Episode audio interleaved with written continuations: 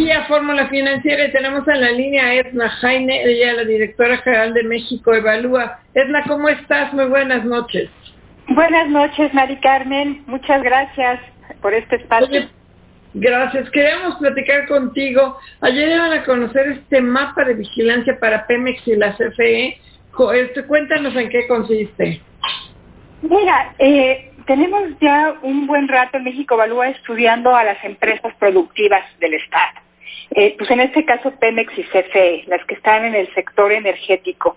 Y eh, pues estamos estudiando su gobierno corporativo, lo que la reforma energética le quiso dar a estas dos empresas, un marco de gobernanza eh, pues más moderno, estándares también más, más modernos de gestión a través de pues un esquema de gobierno corporativo.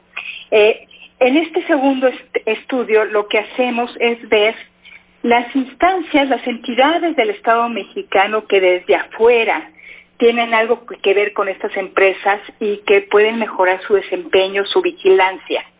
Analizamos tres dimensiones. Primero, el Estado como propietario de estas empresas. ¿Cuáles son las, eh, instancias que lo representan como dueño. Una segunda dimensión tiene que ver con el Estado como regulador de los mercados energéticos y su función de pues, generar una cancha pareja para los participantes en estos mercados. Y una tercera dimensión tiene que ver con la vigilancia, con temas anticorrupción, qué instancias están involucradas en la vigilancia de Pemex y CFE, pero también en que cumplan objetivos socioambientales son empresas públicas que, eh, pues, que están obligadas a ser responsables en esos aspectos. Entonces hicimos este mapa, encontramos 17 eh, instancias, instituciones del Estado mexicano que tienen que ver con el desempeño de Pemex y CFE, con su buen funcionamiento, y lo que hicimos fue evaluarlo. Eh, a un nivel de eh, el marco normativo y encontramos eh, pues, pues, algunas áreas de oportunidad y aprovechamos para hacer recomendaciones. Creemos que el tema es bien relevante por la importancia que le ha dado esta administración a las empresas productivas del sector energético, a las empresas estatales las quieren convertir en palanca de desarrollo y esto no va a ser posible si no mejoramos estos aspectos de su gobernanza interna, pero también de estos esquemas de vigilancia externos. Eh, y, bueno, el trabajo de México Evalúa está orientado a ofrecer recomendaciones para mejorar esos, esos aspectos, porque pues hay mucho dinero. Eh, estamos viendo que el presupuesto 2021 va a destinar más del 20% del gasto programable en este sector pues tenemos que asegurarnos que mejoren sus estándares de desempeño. Entonces, de eso trata en términos muy generales este estudio que presentamos ayer. Vamos a seguir trabajando sobre esto. Eh, creemos en México Evalúa que todavía no tenemos un plan para ser viables a estas empresas.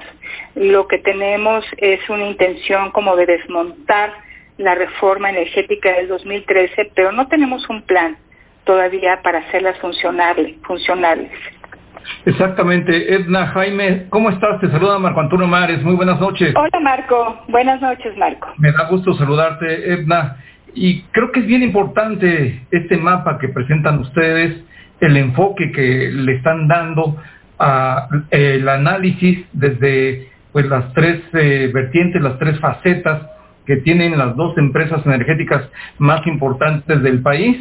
Y yo te preguntaría, eh, es cierto, el discurso oficial habla de que habrán de convertirse en nuevas palancas de desarrollo, hablan también del rescate de petróleos mexicanos y la Comisión Federal de Electricidad, y han actuado en contra de las inversiones nacionales e internacionales privadas con este abatimiento en los hechos más que en la ley de la reforma energética. Y yo te preguntaría, ¿realmente pueden ser palancas de desarrollo con las circunstancias que están viviendo, los datos que hasta hace muy poco se dieron a conocer de la producción eh, petrolera, de la refinación, prácticamente todos los indicadores de tanto de Pemex como de la CFE pues permiten ver que tienen una delicada situación financiera. ¿Así pueden ser palancas de desarrollo? Marco, mira, mi opinión es que son dos viejas locomotoras que pues no van a empujar a la catorceava economía del mundo, no así. O sea, eh, creo que tenía sentido eh, la lógica de la reforma que se aprobó en el 2013 tenía componentes muy positivos y yo creo que partía de la realidad de que pues estas empresas tenían que pues, eh, pues transformarse y además ir generando mercados energéticos que pudieran atraer inversión para lograr eh, eh, pues tener una oferta de energía en este país para pues para satisfacer una demanda creciente. Eh, yo creo que el, punto de partida era muy correcto. Estaba, está muy difícil la situación de estas dos empresas eh, y lo que estamos viendo, pues por, en, lo, en lo que va de esta administración es que se han aplicado recursos cuantiosos y la, ni la productividad ni la producción de nuestra empresa petrolera mejora. Eh, entonces yo creo que si hay que pasar por examen eh, pues esta, esta prioridad del presidente. O sea, si vemos cómo está construido la estructura, cómo está construido el presupuesto, su estructura, nos queda clarísimo que esta es la verdadera prioridad, este es el verdadero proyecto de la actual administración. Los programas sociales pues, se quedan muy cortos comparado con el tamaño de la inversión que se aplicará y que se ha aplicado en, las, en las, empresas productivas de este sector. Y, creo que pues no hay un planteamiento realista y mucho menos un plan para hacerlo viable. Eso es lo que me preocupa. El énfasis está en cómo desmontamos o cómo se desmonta la reforma energética primero en los hechos y vamos a ver si no en términos legales antes de tener una alternativa. Eh, que realmente pueda pues, reconocer la realidad eh, y, pues sacarnos de este problemón. Eh, a mí sí me preocupa porque pues sabemos que los recursos son escasos y aplicarlos de esta manera tiene un enorme costo de oportunidad. Y yo creo que si se insiste en seguir por esta ruta vamos a tener resultados muy decepcionantes. Así estamos platicando con Edna Jaime, es la directora general de México Evalúate. Saluda José y usted, Edna, ¿cómo te va? ¿Cómo estás? ¿Cómo estás, José? Qué gusto saludarte. Igualmente, Edna, qué gusto saludarte también. Oye, en temas de, que ustedes lo tocan en este diagnóstico, esta, presentación, propuesta que hacen muy bien interesante, en temas de corrupción, en temas de medio ambiente, ¿cómo quedan Pemex y CFE? ¿Qué tan cuidadosos hoy en día se es con corrupción y con medio ambiente? Mira, el que se hayan, el, que hayan, se hayan transformado de paraestatales en empresas productivas del Estado las puso en un régimen especial en materia de control anticorrupción, de responsabilidades y de control anticorrupción. Entonces, creo que es un aspecto que se tiene que, revisar. Eh, pues en la lógica de convertirlos en empresas que necesitan flexibilidad eh, eh, y, que contarían con un consejo de administración vigilante de estos asuntos, entonces eh, pues se permitía un poco separarlas de los mecanismos de, fiscalización y control con, el que con el que cuenta el Estado mexicano y que se aplica a las distintas entidades públicas.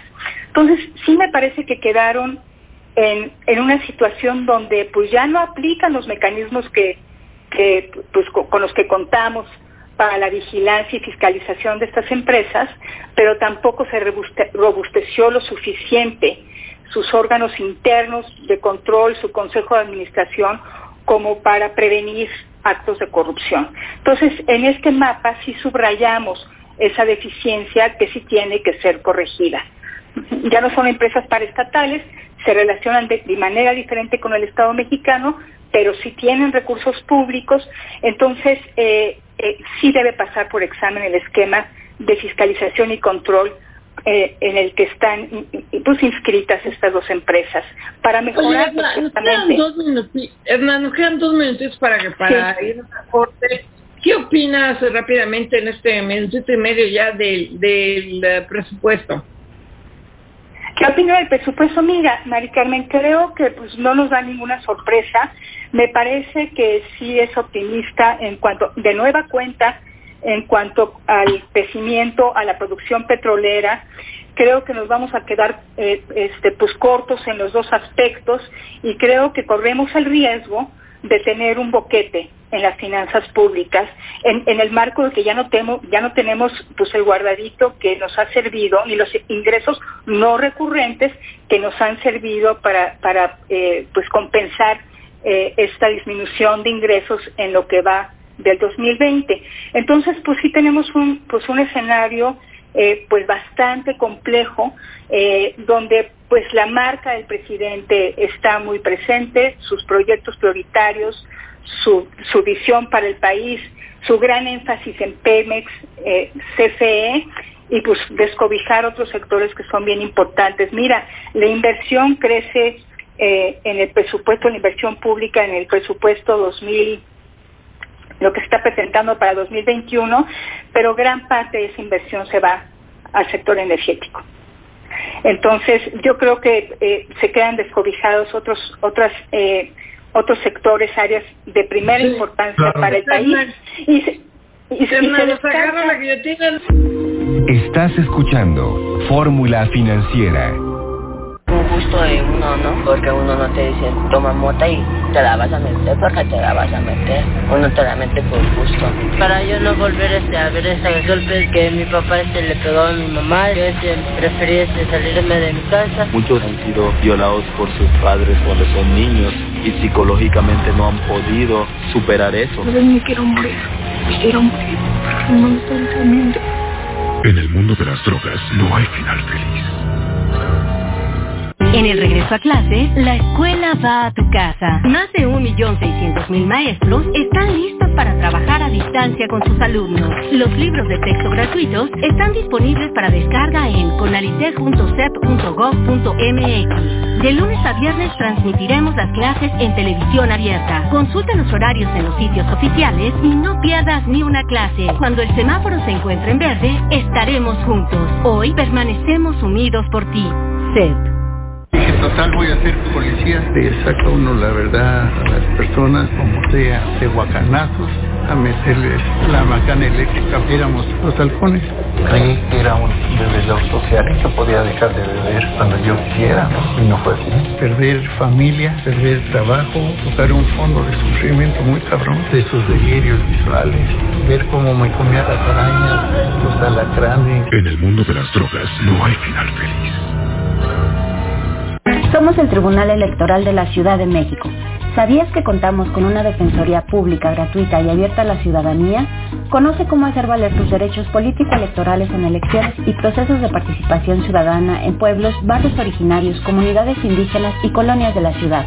Contáctanos en defensoriaelectoral.tsdmx.org.mx o al 55 53 40 46 41.